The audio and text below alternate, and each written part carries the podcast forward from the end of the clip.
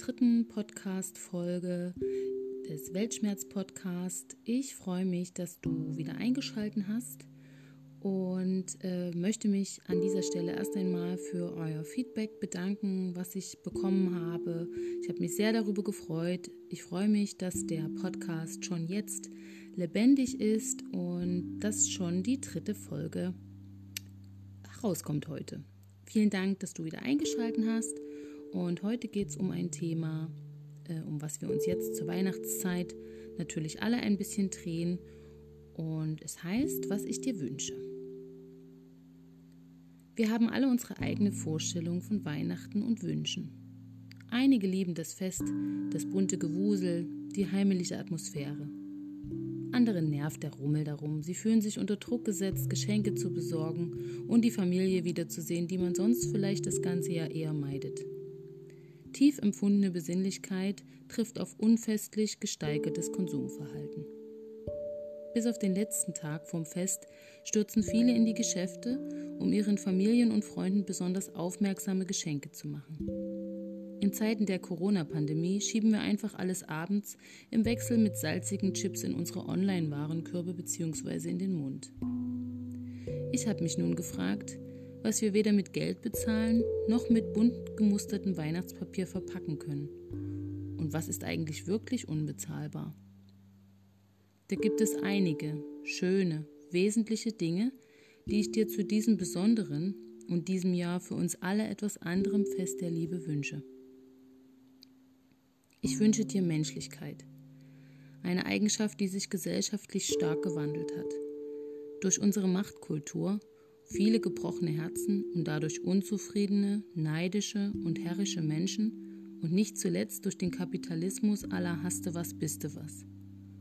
All dies wird stark durch eine veränderte Mentalität der Menschen spürbar.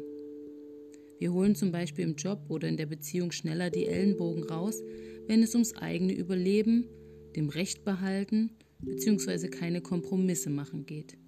Obwohl es in unserer früheren Historie durch Weltkriege ums wirkliche und nackte Überleben ging. Heute müssen wir aber dennoch immer gewinnen, auftrumpfen gegen die anderen optimiert funktionieren, um mit dem gesellschaftlich geformten herrlichen Scheinsein mithalten zu können. Wenn meine 90-jährige Oma mir dann von ihren Erlebnissen aus dem Zweiten Weltkrieg erzählt und ich an ihren Lippen hänge, spüre ich, wie sehr uns die Zeit alle verändert hat. Damals ging es oftmals den ganzen Tag nur darum, dass am Abend alle Kinder etwas Warmes zu essen bekamen. Aus tiefer Not heraus wurden Kartoffeln gar noch aus dem Schweinetrog gestohlen, damit der Magen nicht wieder die ganze Nacht knurrte. Alle in der Familie rückten enger zusammen und jeder gab dem anderen noch ein Stück von seinem Brot, damit alle satt wurden. Würden wir dies heute auch noch tun? Menschlichkeit bedeutet heute oft medienwirksam geschaltete globale humanitäre Hilfe. Charity-Projekte und Galas unter Einladung der ansässigen A bis Z-Prominenz. Die Politik engagiert sich dafür und die Öffentlichkeit wird durch Bilder hungernder Kinder und zerstörter Heimat in Erdbebengebieten sowie Kriegen in der ganzen Welt immer wieder an diesen tiefen moralischen Wert erinnert. Gerade auch zur Weihnachtszeit, um Menschen zum Beispiel zum Spenden zu motivieren. Das unterstütze ich von Herzen, ähm, da ich selbst jedes Jahr regelmäßig Geld für gemeinnützige Organisationen äh, spende. Also bitte tut das doch auch. Und dennoch fängt Menschlichkeit für mich vor allem im Kleinen an, im guten Umgang miteinander, dem anderen eine helfende Hand entgegenstrecken, auch wenn er nicht danach fragt, einfach weil man die Not erkennt, jemandem Mitgefühl entgegenbringen, der gerade eine schwere Zeit durchmacht jemanden loyal immer zur Seite zu stehen, auch wenn einem selbst mal die Worte fehlen. Sanftmütig sein, wenn es um Zwischenmenschlichkeit geht. Sich gütig zeigen und bedingungslos geben. Für meinen Vater waren es stürmische letzte Jahre. Sein Körper machte nicht mehr das, was er soll. Er musste sehr viele Ärzte aufsuchen, die ihm am Ende nicht helfen konnten. Er war ein schwer kranker, alleinstehender, letztlich einsamer Mann. Das für sich selbst zu akzeptieren und zu verstehen ist an sich schon schwer genug, wenn man erst etwas über 60 Jahre alt ist. Er war in seinem Leben insgesamt sehr viele Wochen im Krankenhaus.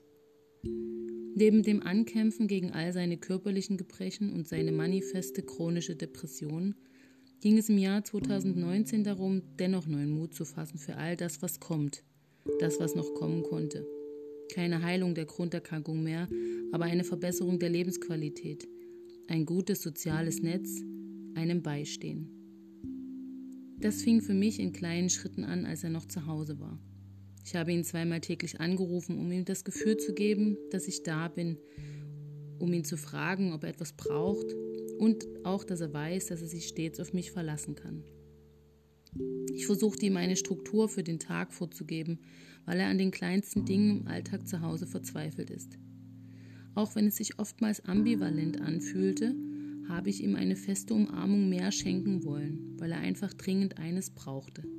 Und das war das Gefühl, dass er es wert ist. Das Gefühl, dass er als Mensch zählt. Das hat er hoffentlich gespürt.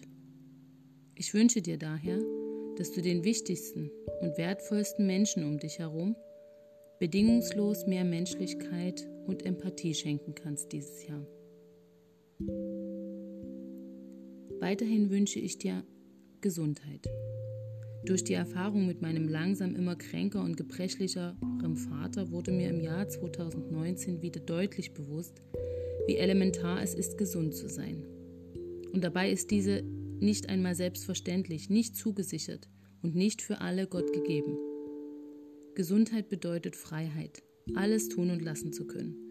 Für viele von uns ist es im Alltag schlichtweg eine selbstverständliche Gegebenheit, dass wir frei entscheiden können, was wir gerade wollen, mal abgesehen von, von all den notwendigen Pflichten. Und wir erleben gerade wieder, wie unfrei wir doch sind, weil uns der Covid-19-Virus das sonst so frei bestimmte Leben einschränkt. Wird ein naher Angehöriger krank oder gar wir selbst, wird uns bewusst, dass der Wunsch nach Gesundheit auf der letzten Geburtstagskarte eben nicht nur eine Floskel war. Durch diese Erfahrung werden wir nachdenklicher und demütiger. Wir erleben, dass unser Körper oder unsere Seele erkranken kann, dass wir nicht verschont werden oder dass es immer nur die anderen trifft.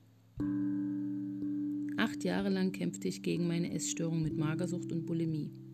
Ich wurde zweimal mehrere Monate stationär behandelt, habe unzählige traurige Bilder gemalt, Gesprächstherapien geführt, Feldenkreistherapie zur Entspannung erlernt.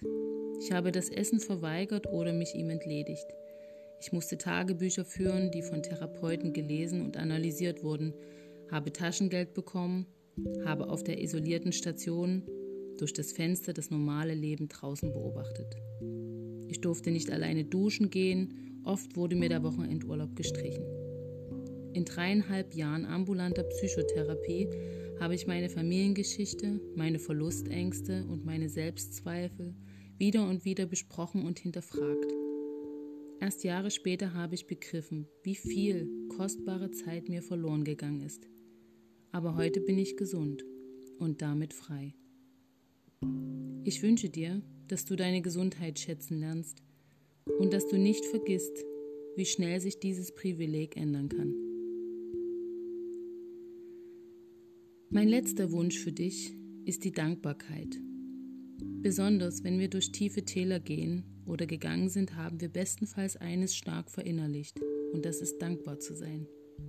Dafür, dass uns jemand aufgefangen hat, als wir es selbst nicht konnten dass unser Leben trotzdem weitergegangen ist, auch dann, wenn eine kleine heile oder auch unheile Welt zerbricht. Dass uns manche Menschen und auch Tiere nie im Stich lassen, einfach weil sie uns von Herzen lieben. Mein Hund Junior begleitete mich und all meine Höhen und Tiefen, seitdem ich 15 Jahre alt war. 1999 habe ich ihn aus dem 9. Klasse Praktikum im Tierheim mitgenommen. Er ist mindestens fünfmal mit mir umgezogen, musste mich entbehren, wenn ich in den Kliniken wegen der Essstörungen war. Dann war meine Mama für ihn da, wofür ich ihr heute noch dankbar bin. Er hat so viele Menschen an meiner Seite kennengelernt und ich sie durch ihn. Er hat mich gelehrt, was bedingungsloses Lieben heißt. Fast 19 Jahre lang gingen wir jeden Tag nicht nur zusammen spazieren, sondern auch durch dick und dünn. Er war immer da, wenn ich traurig war, und er hat mich so oft zum Lachen gebracht. Er war mein stillster, treuester und bester Freund. Und in mir ist so unendlich viel Dankbarkeit für all die Momente, die er mit mir bis dahin teilte, als er im August 2018 in meinem Beisein starb. Für jeden einzelnen Tag, an dem er an meiner Seite war, war und bin ich unendlich dankbar, denn er hat mir gezeigt, wie wertvoll unsichtbare Bande zwischen Menschen und Tier sind und was Respekt vor allen anderen Lebendigen bedeutet.